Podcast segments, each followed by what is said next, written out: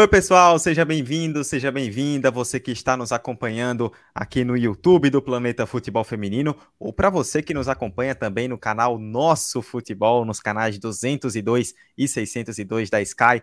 Estamos chegando com o PFF Debate de número 62, a sua mesa redonda semanal aqui do Planeta Futebol Feminino, discutindo os principais assuntos do futebol feminino da semana. Vamos falar sobre o que passou e sobre o que virá o que passou a rodada do Brasileirão com pontos importantes aí para a gente pontuar. Mais um jogo sem transmissão, dessa vez um jogo do Corinthians contra o Atlético Mineiro, e a gente vai fazer uma reflexão sobre esse assunto. Vamos falar de G8, que a briga está pegando fogo aí pelas últimas vagas no mata-mata.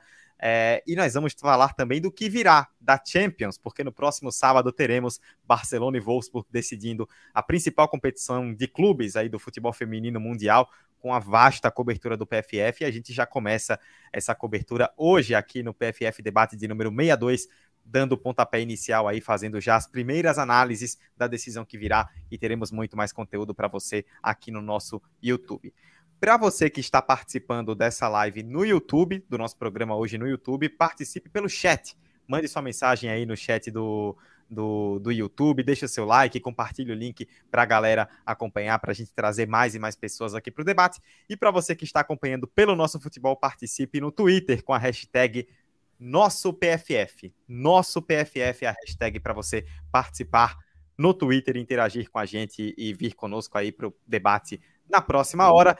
Já saudando aqui Matheus, Isabel Lima, Ana Vinagre, Warley, Maicon, Gis Cleverton, todo mundo que está participando conosco. E eu, Eduardo Costa, obviamente, não estarei sozinho, vamos discutir aí os principais assuntos do futebol feminino desta semana, ao lado de Amanda Viana e de Thaís Viviane, que já estão nas telas de vocês. A gente está fazendo o programa na noite desta terça-feira, dia 30 de maio, em um horário excepcional, porque agora há pouco tivemos a vitória do São Paulo por 6 a 0 sobre o São Bernardo pelo Campeonato Paulista. Um abraço, inclusive, para o nosso chefe, Rafael Alves, que esteve nos comentários da transmissão. Amanda, boa noite, seu destaque. Boa noite, Eduardo, Thaís, pessoal que está aqui com a gente, assistindo pelo YouTube, a galera também que está lá no nosso futebol, aqui, né, no nosso futebol, no caso, vendo a gente nesse PFF debate. Olha, hoje eu vou deixar o meu destaque inicial para Bruninha. Nos últimos programas eu destaquei a NWSL lá no final, mas hoje é no início, está fazendo uma excelente campanha lá no Gotham, marcou um golaço na última rodada e vem muito sólida. Estou muito ansiosa para ver a lista da Pia e eu espero que a Bruninha esteja nela, porque o 2023 dela é muito, muito consistente e eu acho que ela merece sim estar na Copa do Mundo. Muito bem, Thaís e Viane também com a gente. Thaís, Boa noite, seu destaque. Boa noite, Eduardo. Boa noite, Amanda. Boa noite quem está acompanhando a gente. Sempre um prazer enorme estar por aqui. Tivemos a finalização né, das ligas na Europa, tivemos a última decisão de Copa também, Copa da Rainha. É, o Real Madrid estava com mão na taça até os 87 minutos, mas aí o Atlético, uma virada excepcional, garantiu sua segunda conquista ali. Então, um título importante depois de uma temporada apática das colchoneiras, né, que ficaram de fora da Champions mais uma vez, eles conquistam uma taça aí muito val valiosa, né, para a equipe. Então, eu acho que esse, esse, é o meu destaque inicial. Não vou mentir que, que não estou com o coração partido até agora, continuo assim, mas uh, a gente vai levando, né? É, é o é que dá para fazer. Faz parte.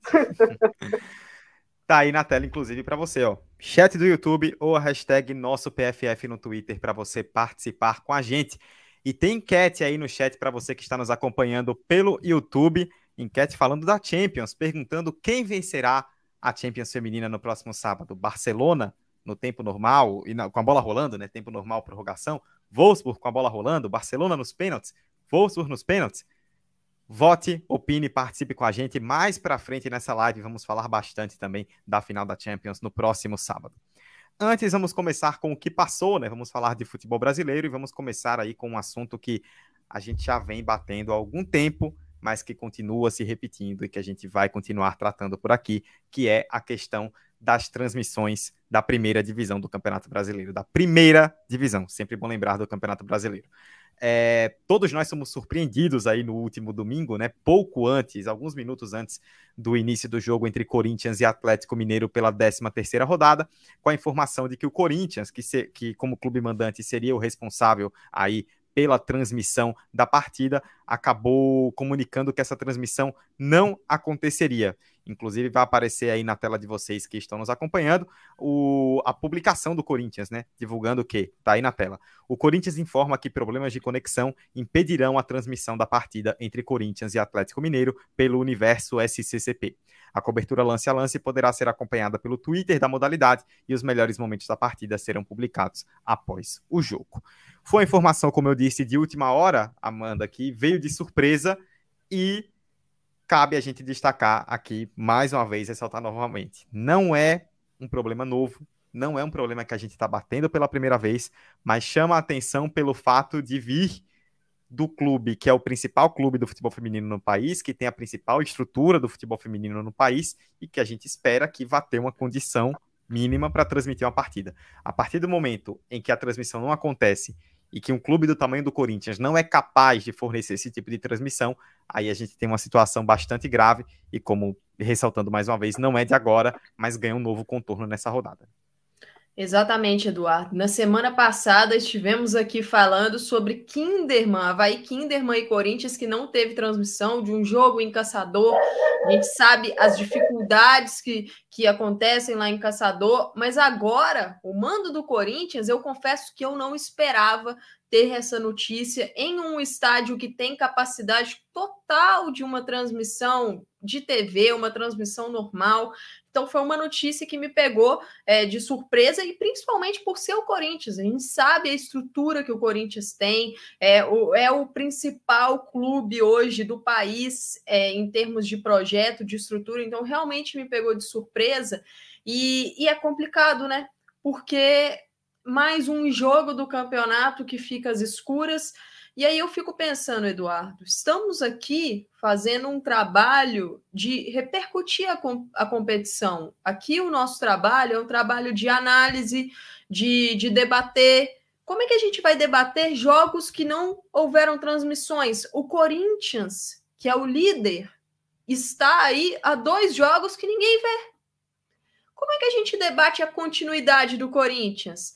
Tá consistente? Não tá? A defesa tá bem? O meio-campo tá bem? Como é que tá o ataque? Tá produtivo? As jogadoras estão conseguindo criar jogadas? Estão conseguindo defender com solidez? Não tenho como saber. Eu não vi os dois últimos jogos do Corinthians e não foi porque eu não pude ver. Foi é, no sentido de não tive tempo para ver.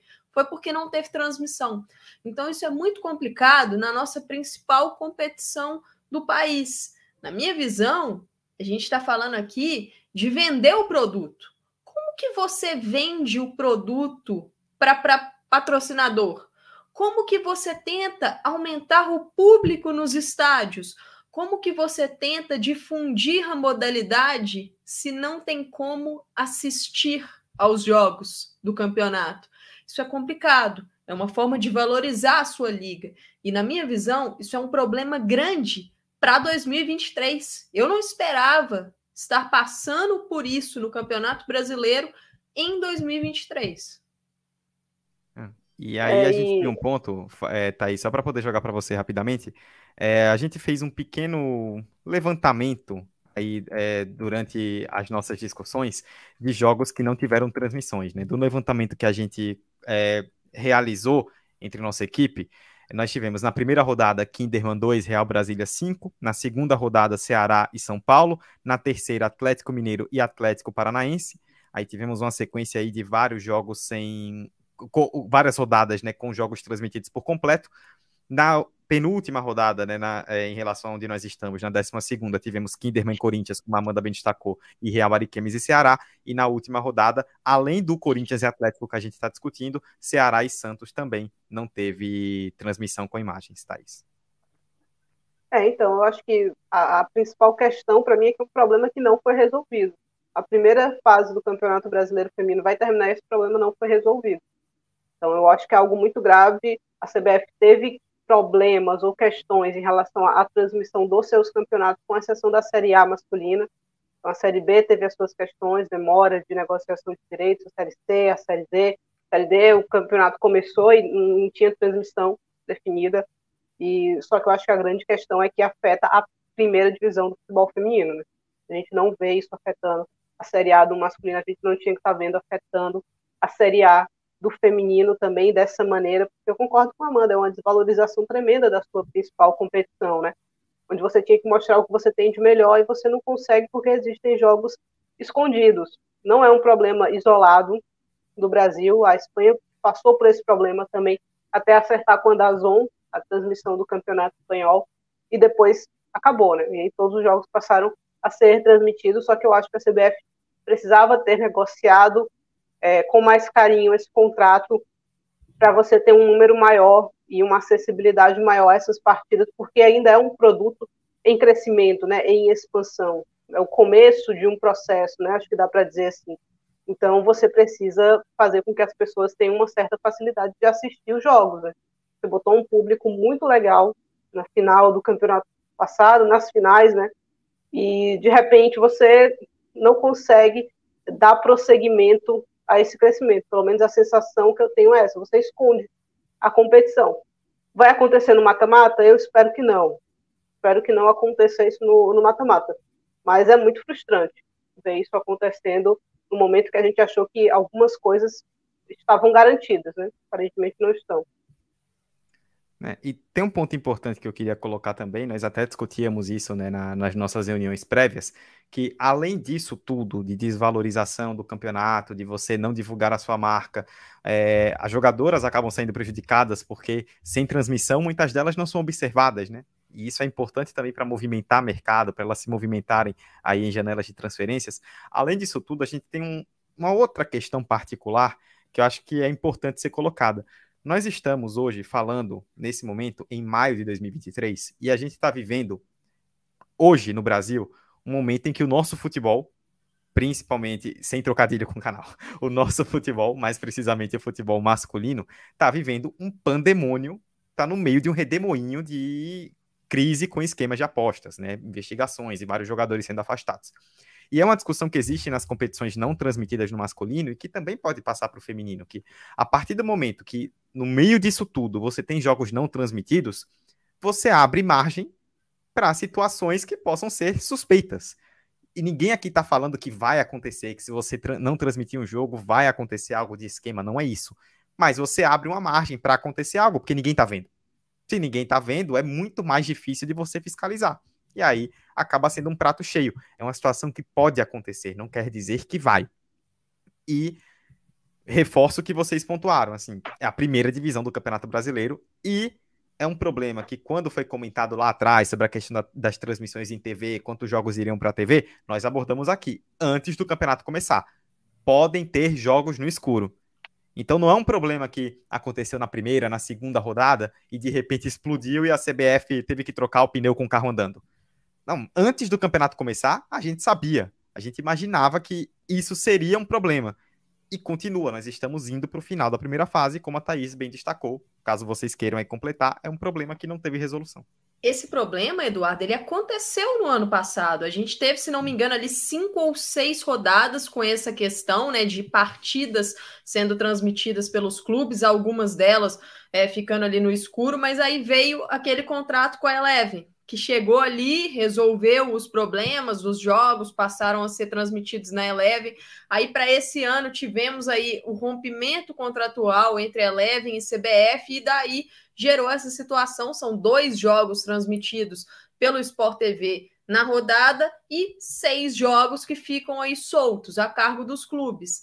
E aí, a partir do mata-mata, o Grupo Globo, Sport TV e Rede Globo vão entrar em, tudo nisso. Só que é aquilo, ano passado resolveu ali quinta ou sexta rodada, esse ano a gente está indo para a décima quarta e para a décima quinta, o problema não foi solucionado, e o pior, a gente não tem muita notícia do que está acontecendo. Estamos no escuro até nesse ponto, né? De, de não saber uhum. o que está acontecendo, qual é o grande problema.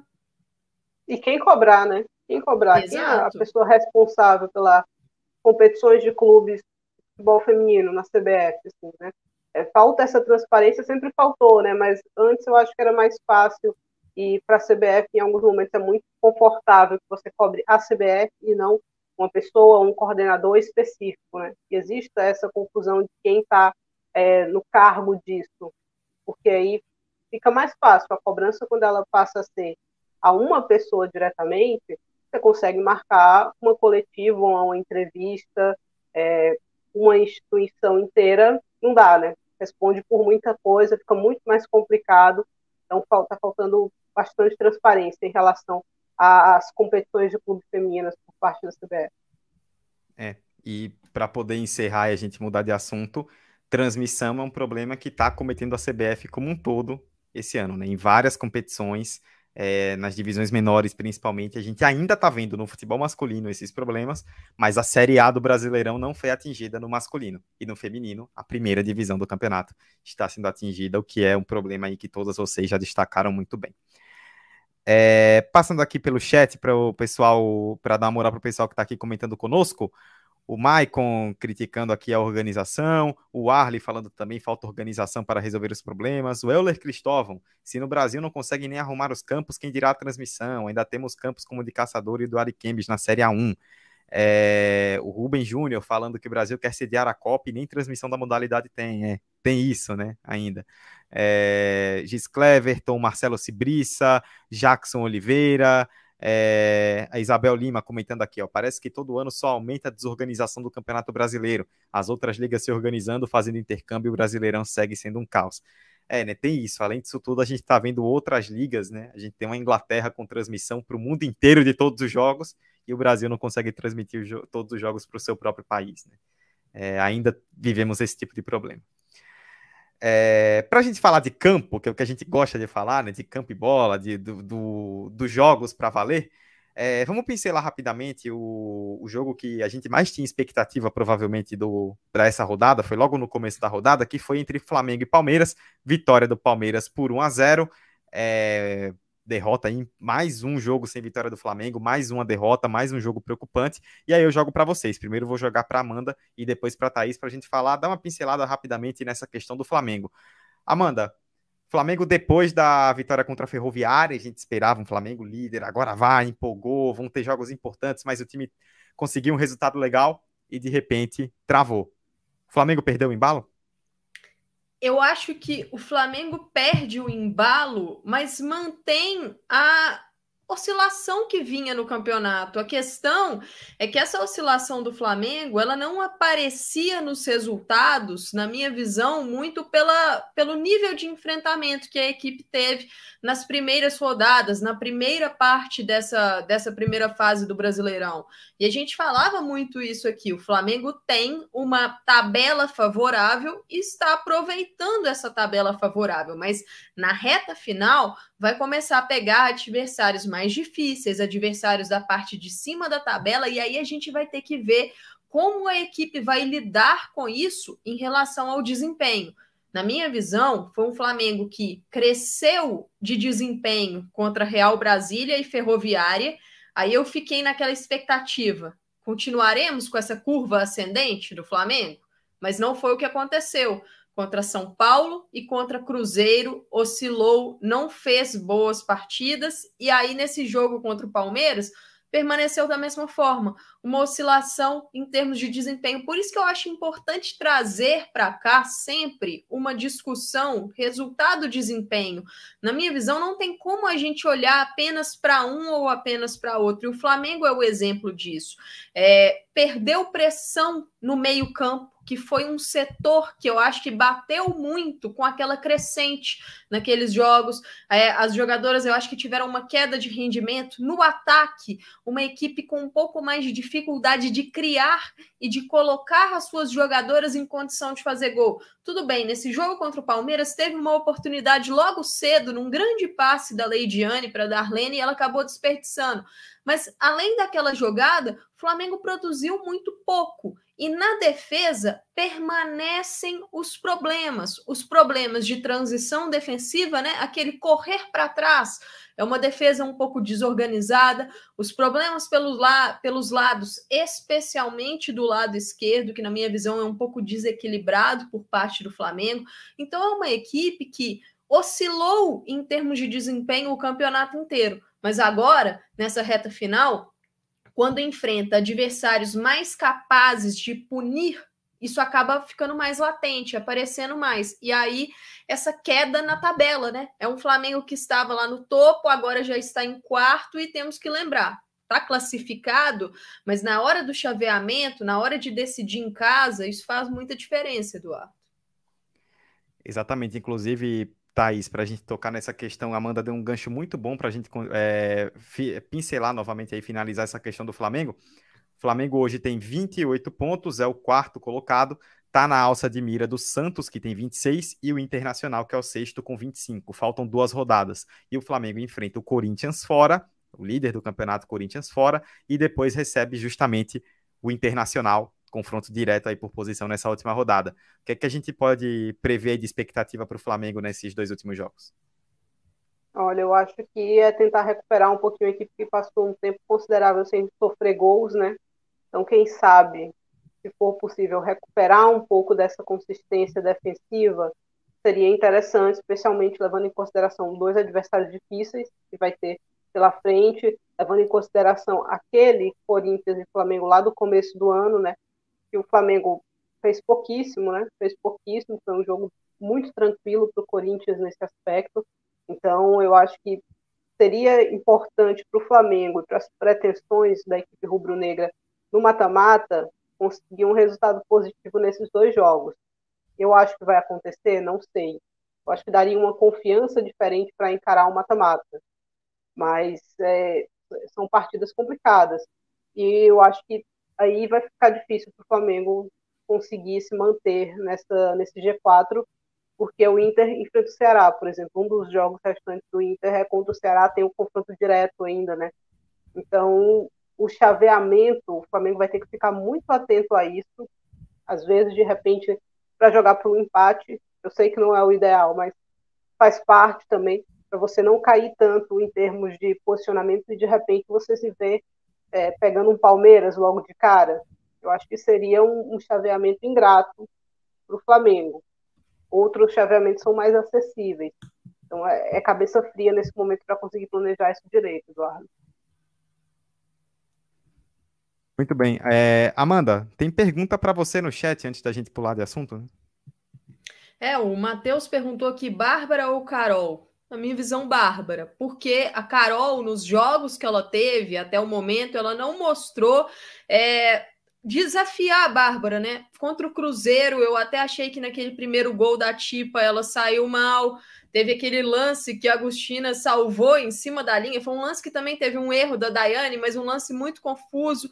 Eu não acho o campeonato da Bárbara de todo super seguro, que eu acho que é uma goleira que tem ali alguns problemas em alguns movimentos de defesa, mas ela conseguiu manter uma boa sequência sem tomar gols e eu acho que ela não está dando brecha para, por exemplo, a Carol, que também não vem sendo consistente, roubar essa posição. Então, acho que a Bárbara é a, é a goleira titular, sim, do Flamengo. Muito bem. É, além de Flamengo e Palmeiras, nós tivemos outros jogos na rodada e a briga que está pegando fogo para valer é a que vale as últimas vagas né, na, na no mata-mata para fechar aí esse G8 das equipes que vão se enfrentar é, no mata-mata do Brasileirão. A gente tem aí na tela uma, uma arte que nossa equipe preparou, inclusive um grande abraço aí para Karen e para Nena, da, que comandam aí nossa equipe de arte e dão show, viu? Que isso aqui vocês têm que valorizar, que tá lindíssimo. É, com a classificação e os próximos jogos de Cruzeiro, Grêmio, São Paulo, Real Brasília e Havaí Kinderman os cinco que estão na briga por duas vagas. O Cruzeiro e o Grêmio hoje estão se classificando, Cruzeiro com 20, Grêmio com 19, o São Paulo também tem 19, Real Brasília e Havaí Kinderman com 16. O Cruzeiro recebe a Ferroviária e visita o Real Brasília, o, o Grêmio visita o Palmeiras, depois recebe o São Paulo, o São Paulo recebe o Real Brasília, depois visita aí o Grêmio, nesse né, confronto direto. O Real Brasília é, visita o São Paulo, depois recebe o Cruzeiro e o Havaí Kinderman recebe o Atlético Paranaense e encerra fora de casa contra a Ferroviária. Amanda, vou começar com você. Cinco times separados por quatro pontos, faltando dois jogos por duas vagas. Essa é possivelmente a grande briga aí dessas rodadas finais do Brasileirão que tá pegando fogo e afunilou ainda mais depois dos resultados do último final de semana. Exatamente, essa briga vai pegar fogo até o final e a gente vê ali, é, por exemplo, temos um confronto direto na última rodada. Grêmio e São Paulo se enfrentam, então pode ser aí um matar ou morrer para essas duas equipes. E eu acho que o mais legal dessa briga é que o crescimento de Real Brasília e Havaí Kinderman nas últimas rodadas trouxeram um elemento a mais, porque antes a gente imaginava vai ficar ali mesmo entre Cruzeiro, Grêmio e São Paulo, mas Real Brasília e Havaí Kinderman conseguiram vencer jogos que a gente poderia imaginar assim não vão conseguir fazer aqui os três pontos. Real Brasília vence um confronto direto para essa briga contra o Grêmio. O Kinderman conseguiu uma virada contra o Atlético Mineiro e foi justamente daí que surgiu essa guinada. Venceu na sequência Ceará, venceu o todo-poderoso Corinthians, que hoje em sã consciência, ninguém consegue falar assim no início do campeonato. Vamos garantir três pontos aqui contra o Corinthians. Não, é um jogo que o Kinderman vence, que eu acho que ele não estava esperando os três pontos. E aí coloca ele nessa briga. É, a tabela do Grêmio é muito complicada. A gente vê ali do lado, né? O Grêmio tem Palmeiras e São Paulo em sequência. Eu acho que o Cruzeiro, o, a vitória ali contra o Flamengo, foi de um peso muito importante para as cabulosas e tem uma, uma tabela ali que vai ter também um confronto direto contra o Real Brasília no final. Essa briga vai ser muito importante e eu vejo ela, sinceramente, totalmente aberta. Mesmo ali, Kinderman e Real Brasília, quatro pontos atrás de Cruzeiro, três pontos atrás de Grêmio e São Paulo, eu acho que chegam em condições de brigar até o final, Eduardo. É, tem um, tem um detalhe em relação a a tabela, né, que, por exemplo, para o São Paulo, eu acho que esse jogo contra o Real Brasília ainda é um jogo chato, porque o Real Brasília ainda não está livre da possibilidade de rebaixamento, né?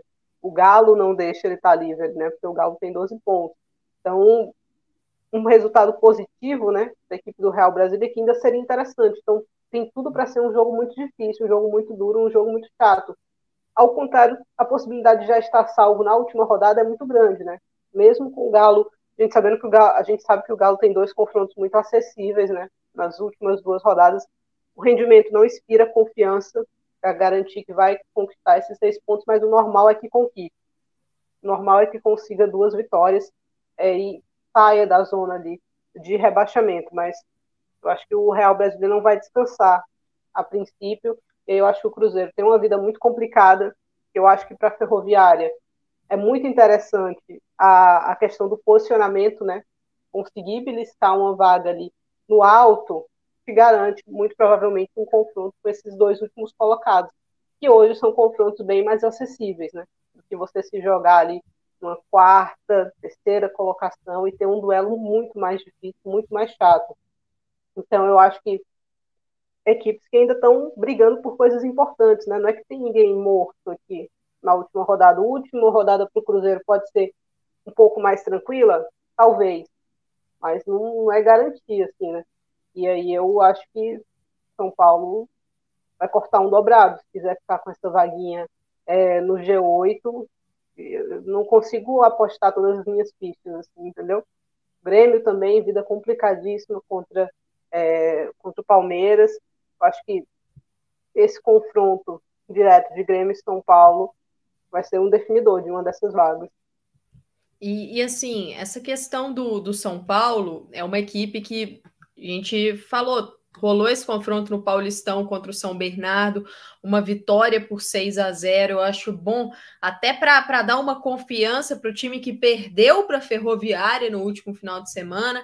E é, acho que a questão do São Paulo é, é um time que realmente oscila muito, e se formos ver os outros adversários, são times que venceram na rodada anterior e estão naquela crescente. O Grêmio vence um Grenal, a gente sabe o peso que é vencer um Grenal, principalmente não, pelos não era favorito, entre... né? Não era.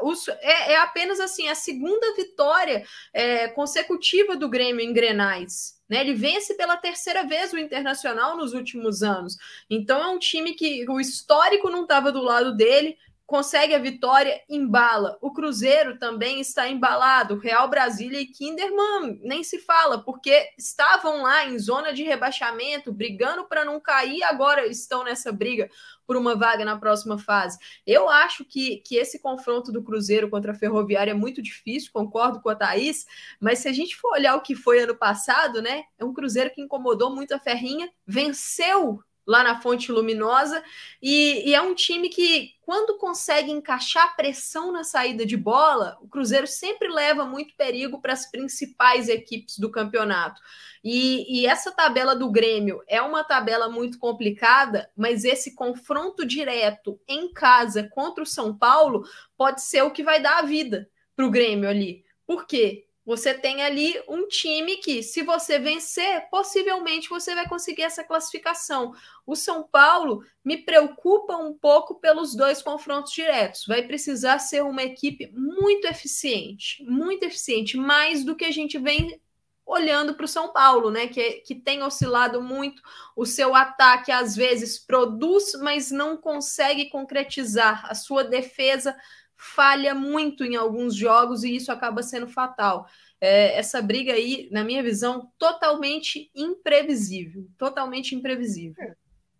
A defesa do São Paulo não inspira confiança, né? Uma equipe que vai, surpreende, vence, o Palmeiras, depois apresenta um desempenho abaixo, né? Como, foi contra o Flamengo, né? E um empatezinho ali numa jogada muito num lance individual, né? Mas que o Flamengo poderia ter vencido aquela partida, né?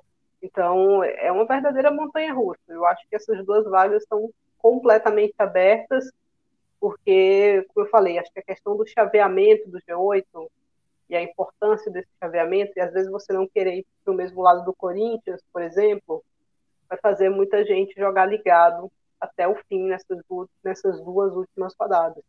Então, para gente, né, vai ter tudo para ser muito divertido de assistir. Vamos ver se se concretiza. Né? Não, e existe um mundo, né? O pessoal estava até aqui comentando, estou buscando o comentário da Tainá Dias no chat, é, considerando, por exemplo, a possibilidade de que e nenhuma dessas dessa e essa possibilidade não é nem um pouco irreal, tá? Mas só para deixar bem claro, não é uma coisa de outro mundo. Seria uma derrota do Cruzeiro para a Ferroviária, uma derrota do Grêmio para o Palmeiras, o Real Brasília vencendo o São Paulo e mais que a Tainá não colocou, mas até para completar, um Kinderman vencendo o Atlético Paranaense, a gente teria Cruzeiro com 20, Grêmio, São Paulo, Real Brasília e Havaí com 19 para uma rodada.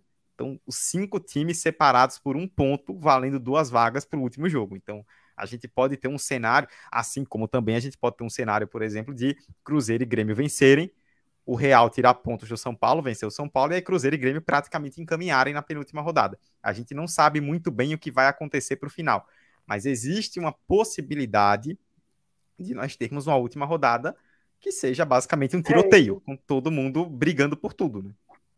Eu não consigo olhar aqui, apontar e dizer uma equipe merece mais do que a outra. Porque esse é um ponto também. Eu não vi um rendimento exemplar de nenhum desses times aqui para apontar. Pô, essa equipe aqui, pelo que vem rendendo, merecia essa vaguinha. Não consigo pontuar isso assim dessa maneira. Um Cruzeiro que é uma loucura, né? Se tivesse vencido aquele jogo contra o Santos, né, que estava na mão e se tomar aquela virada, poderia ser outra história aqui, mas foi goleado da maneira que foi pelo Corinthians, o jogo contra o Galo. Então, tá, para mim está completamente é aberto, isso. completamente aberto. Essa briga, ela exemplifica o que tem sido esse Brasileirão. Um Brasileirão marcado pelas oscilações. São equipes que tiveram ótimos momentos no campeonato e a gente pensava assim: agora vai, vai conseguir uma arrancada, brigar ali, quem sabe, por um top 5 incomodar a galera da frente, ou equipes que estavam lá na frente começaram a descer em termos de desempenho. É uma gangorra, é uma montanha russa esse campeonato. E eu acho que isso é que deixa mais imprevisível essas duas últimas rodadas, porque essas equipes são capazes de jogos muito bons e aí no jogo se seguinte fazer uma partida abaixo desperdiçar, deixar pontos pelo caminho. Então, realmente vai, vai ser emocionante. Eu acho que vai ser decidido aí na, na última rodada. E é aquilo, né? É um brasileirão dividido, é uma tabela, na minha visão, dividida em três partes. A parte de cima da galera que agora está buscando esse chaveamento ali, se posicionar melhor, olhar o mando de campo, quem vai ficar em primeiro ou não, essa briga pelo G8, pelas duas vagas finais, e a galera que está brigando lá contra o rebaixamento. Então, mas apesar de dividir o campeonato dessa forma, uma coisa em comum é a oscilação. Quem está conseguindo um pouquinho mais de consistência está lá na parte de cima. Mas eu acho que a oscilação tem marcado basicamente todos os times do campeonato, menos o Ceará, né? Porque o Ceará não oscila. Não tem como o Ceará oscilar, sendo que ele está em último lugar, não fez nenhum ponto no campeonato. É. E, e, uma oscilação, só para a gente puxar aqui para o chat mudar de assunto, que não envolve só esses times que estão aí, né? Porque se você olha, por exemplo, pensando que quem está abaixo desse do Kinderman briga por já está brigando por rebaixamento. O Bahia, até cinco rodadas atrás, a gente falava do Bahia como um potencial classificado, fazendo um campeonato muito muito bom para a projeção inicial, e de repente o Bahia desandou a perder de todo mundo. O Atlético Mineiro, que era um time que a gente, nós já falamos aqui nos dois últimos episódios do PFF Debate sobre o Galo, um time que a gente esperava que ia brigar mais acima, de repente desandou, e agora está na zona de rebaixamento. Então, é, tem um bolo aí dessa turma para baixo que todo mundo oscila. No fim das contas, foi meio que resta um quem foi sobrando ali entre mortos e feridos acabou se colocando melhor para essa, é, mas... essas últimas rodadas. Né? Mas é uma tônica do campeonato inteiro, né? A gente vê uma Ferroviária que oscila para caramba, um Flamengo que oscila para caramba, é, um Corinthians, até um Corinthians, né? O Corinthians e o Palmeiras também, óbvio que são oscilações que, pela qualidade dos elencos, acabam às vezes passando menos sentidas, né? Ou não são tão, tão graves assim, mas existem, né? Existem e, são perceptíveis. Eu acho que esse é o ponto. Alguns de maneira mais acentuada, outros de maneira menos, acentuada. Exato. Vamos passar rapidamente pelo chat, só antes de a gente mudar de assunto e falar de futebol internacional. É, Ana Vinagre comentando aqui que Thiago Ferreira alertou há algum tempo que a tabela do São Paulo era ingrata, né? E um abraço, inclusive, para o nosso companheiro Thiago, está sempre aí é, nos acompanhando. É, o Euler Cristóvão comentando que com a volta das lesionadas, o São Paulo vai dar um gás a mais. E a Tainá Dias respondendo aqui que espera que sim, mas que atualmente é complicado confiar é, no São Paulo. É, o Jackson Oliveira tocou num ponto importante, né? A última rodada, segunda-feira com todos os jogos às três horas da tarde de uma segunda, dia 12 de junho, né? A gente aqui falando de questões de valorização do campeonato, transmissões, mais uma, né? Uma última rodada valendo muita coisa com todos os jogos na segunda-feira à tarde. É, deixar um abraço aqui também para o Arley, o 400, Gustavo Catala, todo mundo que está aqui, Ana Vinagre, Maicon, é, comentando aqui com a gente, participando. Tem uma pergunta no, na hashtag nosso PFF lá no Twitter, e você que está acompanhando pelo nosso futebol pode participar. A gente vai falar de futebol internacional, então é até um gancho. O Gis Cleverton, que está aqui no chat do YouTube, perguntou: vou jogar para você, Amanda. É, quando vai acontecer a convocação pra, da Pia para a Copa? Se já temos definições, inclusive já tem seleção. Portugal já anunciou, né? Inclusive a convocação, Inglaterra vai anunciar. E sobre a questão da Angelina, se dará tempo da recuperação a tempo da Copa do Mundo. Bom, em relação à convocação, a gente ainda não tem uma data definida, só sabemos do amistoso entre Brasil e Chile, lá em Brasília, no dia 2 de julho. Imagino, aqui é um palpite meu, que essa convocação vai acontecer ali de meados de junho para o fim de junho. Eu acredito que será mais ou menos nessa época, mas a CBF ainda não confirmou. E sobre a Angelina, ela já está fazendo treinamentos com bola com a equipe do Green já tem um tempo. Já tem acho que mais ou menos um mês isso. Só que essa lesão de romper o ligamento cruzado anterior, ela é muito complicada. Cada atleta lida de uma forma e não temos nenhuma notícia em relação a Angelina ser relacionada para uma partida, como está esse processo de recuperação dela e aquilo. Cada dia que passa, menor a chance dela ir para a Copa fica pelo fato de não ter tido contato com o jogo mesmo, competitivo, a questão de ritmo de jogo, de ver se ela realmente tá bem, se tá tudo certo, e é uma lesão que precisa ser tratada com muito cuidado, porque ela tem alto grau de reincidência. E estamos vendo atletas que lesionaram antes da Angelina, como a Catarina Macário, confirmar a ausência na Copa do Mundo. Tem esse rumor também de Catotô. Então, é tratar com muita calma. Mas eu acho que cada dia que passa com a Angelina longe dos gramados, afasta a possibilidade de presença dela na Copa do Mundo. Mas é aquilo, não temos nenhuma informação concreta sobre até o momento. Inclusive o X Cleverton que fez a pergunta no chat, a gente agradece pela no, na, no Twitter e a, a, gente agradece a participação. Comentou aqui no chat que vai chorar se a Angelina não for. Não só você, viu, X Cleverton? Muita gente aí também. é... Bom, a gente falou de seleção brasileira, agora demos essa pincelada. Vamos, é o gancho para a gente falar de futebol internacional, porque no sábado próximo sábado, agora, para você que está nos acompanhando aqui durante esta semana, dia 3 de junho, 11 da manhã, Barcelona e Wolfsburg decidem a Champions Feminina, a principal competição de clubes aí do futebol mundial. E a gente tem uma enquete no chat, né? No chat do YouTube, para você que está nos acompanhando pelo YouTube. Quem vencerá a Champions Feminina? Barcelona com bola rolando 81%, Wolfsburg com bola rolando 13%, Barcelona nos pênaltis e Wolfsburg nos pênaltis, cada um com 3%. A turma está muito crente que o Barcelona não vai precisar de pênaltis para vencer. A gente tem uma arte, mais uma belíssima arte da nossa equipe aí de visual. Carila e Nena, vocês são incríveis. Destacando as campanhas de Barcelona e de Wolfsburg até agora nessa Champions. E Amanda, tem justificativa para o pessoal aí do chat estar tá tão crente de que o Barcelona vai vencer esse jogo? Qual o tamanho desse favoritismo que o Barcelona carrega para a final de sábado? Você sabe qual é a justificativa, Eduardo? Hum. É o desempenho do Wolfsburg na Champions e também é. nessa reta final da temporada, porque é uma equipe que acredito que a maioria imaginava chegar muito bem para essa temporada 22-23.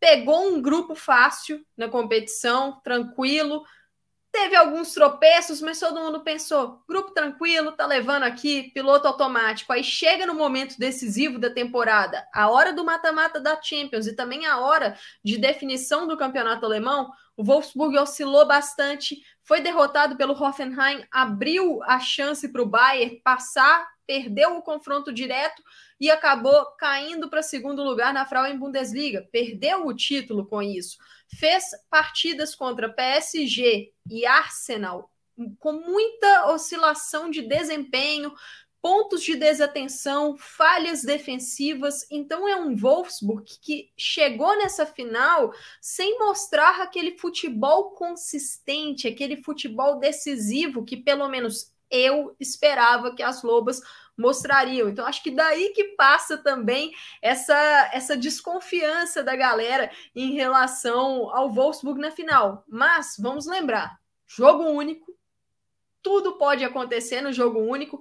O Barcelona, ao longo da temporada, também mostrou alguns problemas principalmente em alguns jogos grandes ali. Então, os adversários têm uma certa noção do que precisam fazer para derrotar o Barcelona. É fácil fazer? Não, não é.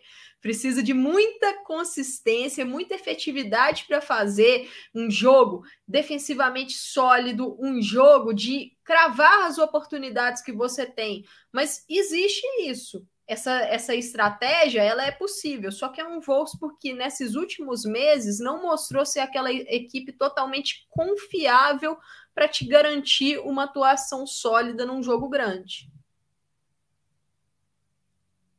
É, eu vou na mesma linha da Amanda e eu acho que o Wolfsburg, para ser campeão, né, precisaria de uma atuação com a consistência que não apresentou a temporada inteira, até o momento.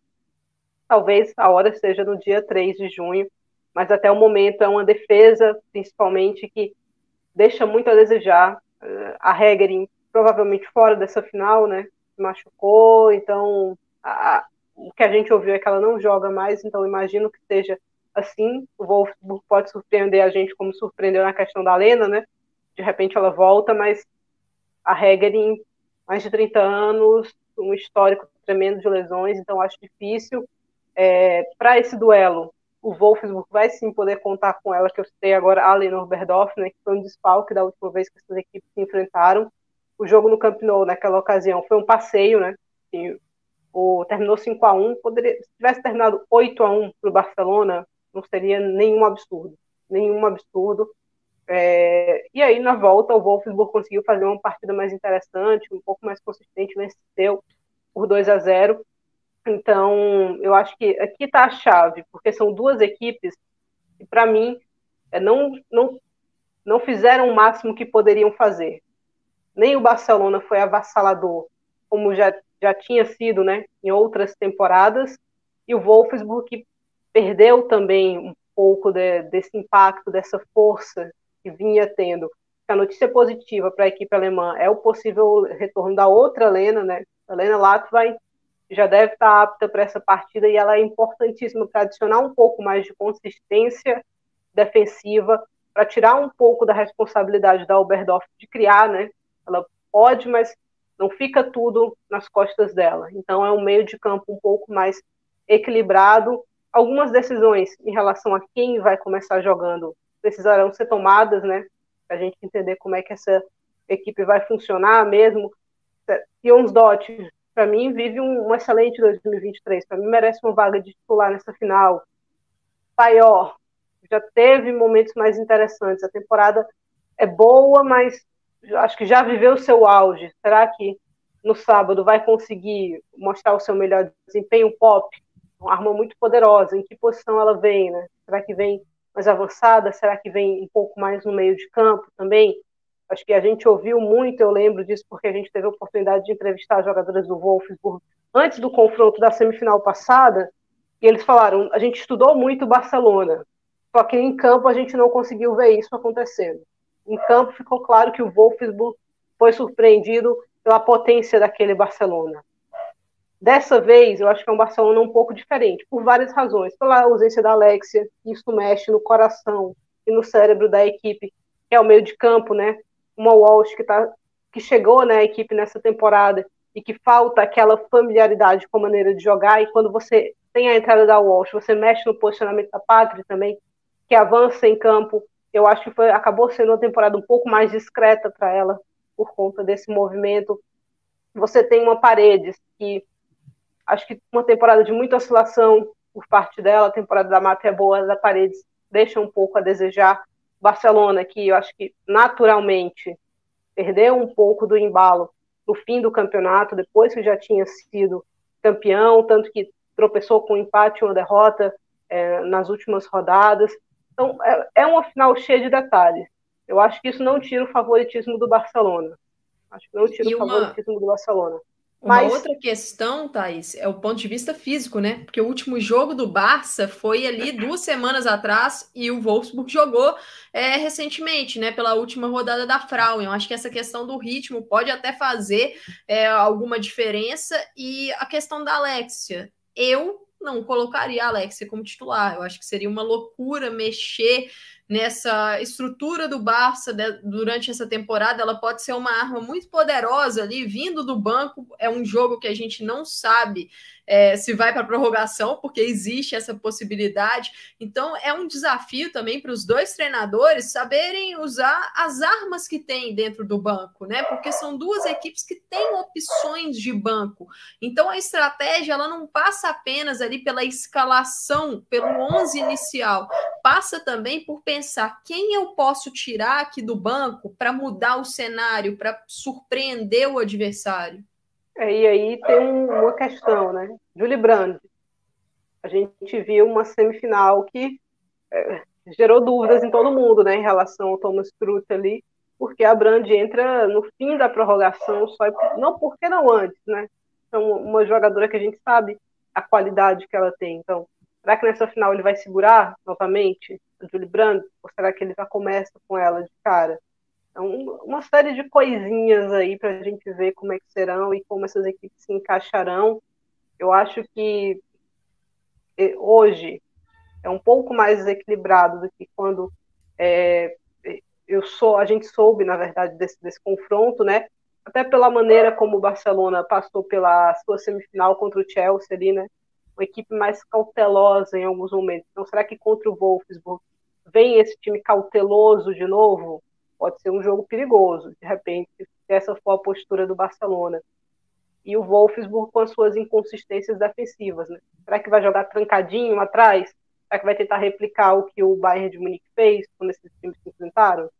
É uma série de dúvidas. O Barcelona, como eu falei, para mim é favorito, mas hoje eu botaria em um 60-40. É, vamos ver como é que essa história vai se desenhar. A Thaís já adiantou um pouco aí no comentário dela uma, uma, uma das partes desse debate, que é o nosso debate pronto, né? Eu vou passar para Amanda porque a Thaís já respondeu. E você que está aí acompanhando no chat ou com a hashtag nosso PFF no Twitter, responda também. A gente falou aí do favoritismo do Barcelona. O debate pronto é: Amanda, para o Wolfsburg vencer a final, precisa de o Wolfsburg precisa de consistência defensiva, especialmente pelos lados. E aí eu explico por quê.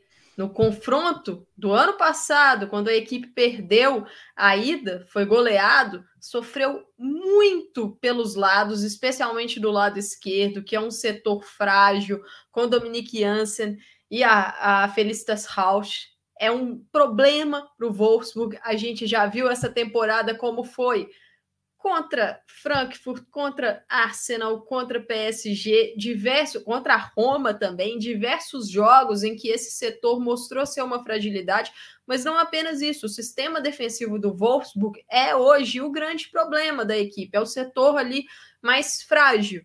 Então, precisa de uma partida sólida para conter as armas do Barcelona e aí, lá na frente, depois olhar para ser uma equipe eficiente. A gente sabe que o Wolfsburg tem armas poderosíssimas no seu ataque, mas defensivamente deu uma patinada nessa temporada e a gente sabe o quão letal é esse Barcelona. Tem jogadoras aí como Hansen, como a Itana, que vivem excelentes momentos.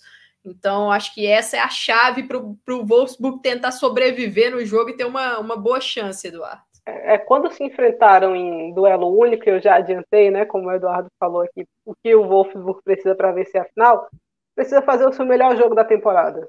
Isso o Wolfsburg precisa para fazer, para vencer a final. Quando se enfrentaram em confronto único em 2020, né, naquela semifinal que aconteceu de maneira diferente por conta da Covid, foi o jogo que o Barcelona martelou, martelou, martelou, martelou, não fez o seu gol. O Wolfsburg, numa subida, marcou com a Rolfo, né? E depois vai, vai jogar pelo Barcelona.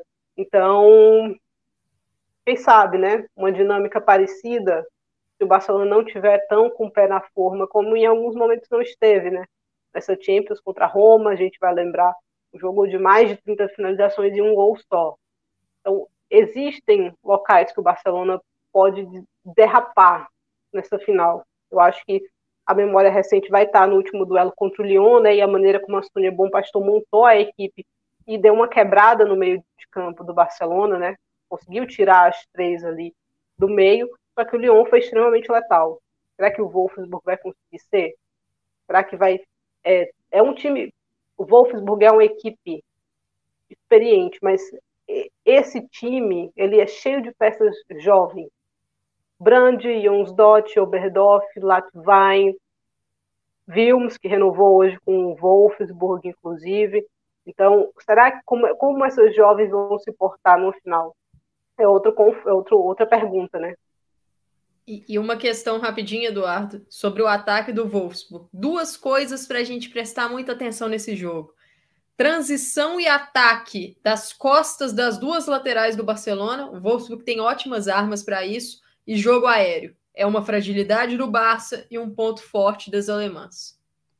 E rapidamente, Amanda citou o ataque do Wolfsburg. Os destaques que vocês selecionaram aí no nosso debate prévio sobre a final. Aitana Bonmati para o Barcelona e Eva Paior para o Wolfsburg.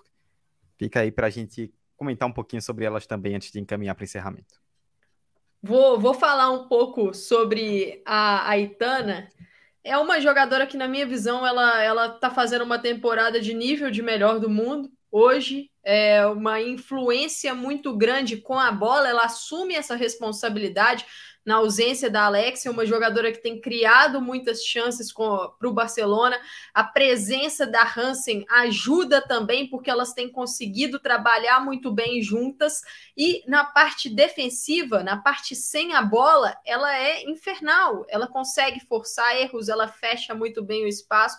A Itana tem um, uma inteligência para o jogo enorme e ela já foi decisiva numa decisão para o Barcelona nesse ano, que foi a Supercopa da Espanha. A Itana foi extremamente decisiva nessa competição e agora vamos ver como é que vai ser a final de Champions da Itana, se ela vai conseguir mostrar aí esse, esse poder contra o Wolfsburg. É, a Paior é uma jogadora que está há muito tempo na equipe alemã, né, desde a temporada 2015-2016 ali. Então, falta esse títulozinho para ela, né? Em 2023 fazem 10 anos do primeiro título do Wolfsburg, né? O segundo veio de maneira muito próxima ali. Então, é uma geração que passou por diversas finais, mas não conquistou, né? Esbarrou no Lyon na maioria das vezes, né? Algumas vezes em finais, outras em outras fases da competição. Então, eu, eu acho uma mescla interessante da veterania de algumas, né, há muito tempo na, na equipe, outras muito jovens que vão para a sua primeira final de Champions e existe todo o, o, nervosismo por conta disso. Eu, como falei no começo, acho que a temporada da Paior já teve momentos mais interessantes, especialmente mais no começo, até a metade da temporada. Depois eu acho que ela esfriou um pouco, mas ela voltou a marcar gols, né? Que eu acho que esse era um ponto importante. Ela marcou contra o Freiburg na, na última rodada do campeonato alemão. Antes disso, ela só tinha marcado no jogo de ida contra o Arsenal, né? Então passou um tempo considerável sem balançar as redes. A gente sabe que é um clichê enorme, mas o atacante vive de gol, né? Então, quem sabe, para deixar o moral um pouquinho mais alto, se despediu com um gol, gol importante. Então, vamos ver como é que vai ser no sábado. Inclusive, vocês é, não pensem que a gente fugiu porque tá aí na tela, inclusive, os nossos palpites para a final. Todos nós três aqui que estamos presentes neste momento apostamos no 2 a 1 para o Barcelona. Nosso Thiago Ferreira apostou no 0 a 0 Thiago é um mureteiro de marca maior, né? Não vem para a oh, live e ainda mete um 0 a 0 foi né? o único que acertou o último resultado, hein? A gente faltou da última vez e ele foi o único que acertou da última final. Mas aqui, com todo mundo que está presente aqui, indo no Barcelona, eu fosse a equipe com o Léo, ficaria levemente receosa. É, a, a fama não é boa, né? Muito bem, é então. É a fama é péssima, na verdade. Oh, nossa, não quero nem entrar em detalhes. Muito bem, então, sábado, 11 da manhã, final da Champions League em Eindhoven, na Holanda, Barcelona e Wolfsburg. E lembrar para vocês, na sexta-feira, sexta, na véspera da final, às 11 da manhã, 11, mesmo horário da final, na sexta-feira, aqui no YouTube do Planeta Futebol Feminino, teremos o pré-jogo com Rafael Alves, com Thaís Viviane, Thiago Ferreira ainda esperando a confirmação do mureteiro, né? No sábado, depois da final, ali pouco depois do final da partida, não importa se ela cabe no tempo normal, prorrogação ou pênaltis, teremos pós-jogo para discutir a final aqui no YouTube do PFF. Eu, Eduardo, junto com a Amanda e com a Thaís, nós três estaremos aqui para comentar o que de melhor acontecer na decisão. Vamos encaminhando para o encerramento. João Vitoriano, 400, Matheus, é, Maicon, Ma Marcelos Brissa, é, já falei do João Vitoriano, Johnny Lunardo, Isabel Lima, Tainá Dias, Gis Cleverton, é, todo mundo que participou aqui, comentou no chat, colaborou. Muito obrigado pela participação de vocês no chat e também na hashtag nosso PFF no Twitter, para você que está nos acompanhando aqui no YouTube ou no nosso futebol. Eu, Eduardo Costa, estive com a Amanda Viana e com Thaís Viane no episódio 62 do PFF Debate. Amanda, Boa noite, seu destaque final. Boa noite, Eduardo. Um prazer imenso estar aqui com você, com a Thaís, com a galera no YouTube, também aqui no nosso futebol. Meu destaque vai para as equipes da 3 que subiram. Remo vai enfrentar o, V4, o VF4 da Paraíba. Os dois times subiram, assim como Juventude Misto. E na 2 temos agora o um mata-mata de definição. Botafogo pega o 3B da Amazônia. Quem vencer sobe. O Bragantino pega o UDA. Quem vencer sobe. O JC pega o Fluminense. Quem vencer sobe e Fortaleza e América fazem o outro duelo, as competições nacionais chegando no momento de definição. Uma boa noite a todos. Tá aí na tela, inclusive, o post lá do, lá do PFF nas redes sociais, destacando os times que subiram para dois. Thaís, boa noite e seu destaque final. Meu destaque final é que no domingo, no domingo, ó, que loucura. uma pessoa completamente maluca. Na quinta-feira, às 5 horas da tarde, a gente vai gravar o podcast, o nosso podcast meu e da Amanda aí do PFF, né? Estação PFF ao vivo, aqui no YouTube do PFF. Então, quem já acompanha a gente, já acompanha o podcast ou quer conhecer pela primeira vez, a gente vai fazer o balanço final das quatro grandes ligas da Europa, né? Espanha, Alemanha, Inglaterra e França. A gente vai soltar nossas seleções aqui, fazer os comentários e as pontuações de final de Copa da Rainha, das rodadas finais, de quem vai para a Champions, de quem foi campeão. Então, tudo isso, 5 horas da tarde, na quinta-feira, aqui no canal do YouTube do PFF, a gente conta com a sua presença. É isso, muito boa noite. Aqui no YouTube do PFF, quinta-feira, 5 da tarde, live do Estação PFF. Sexta, 11 da manhã, pré-jogo da final da Champions. Sábado, após a final, pós-jogo da decisão de Barcelona e Wolfsburg. Muito obrigado a todos vocês que nos acompanharam e até semana que vem no PFF Debate. Tchau.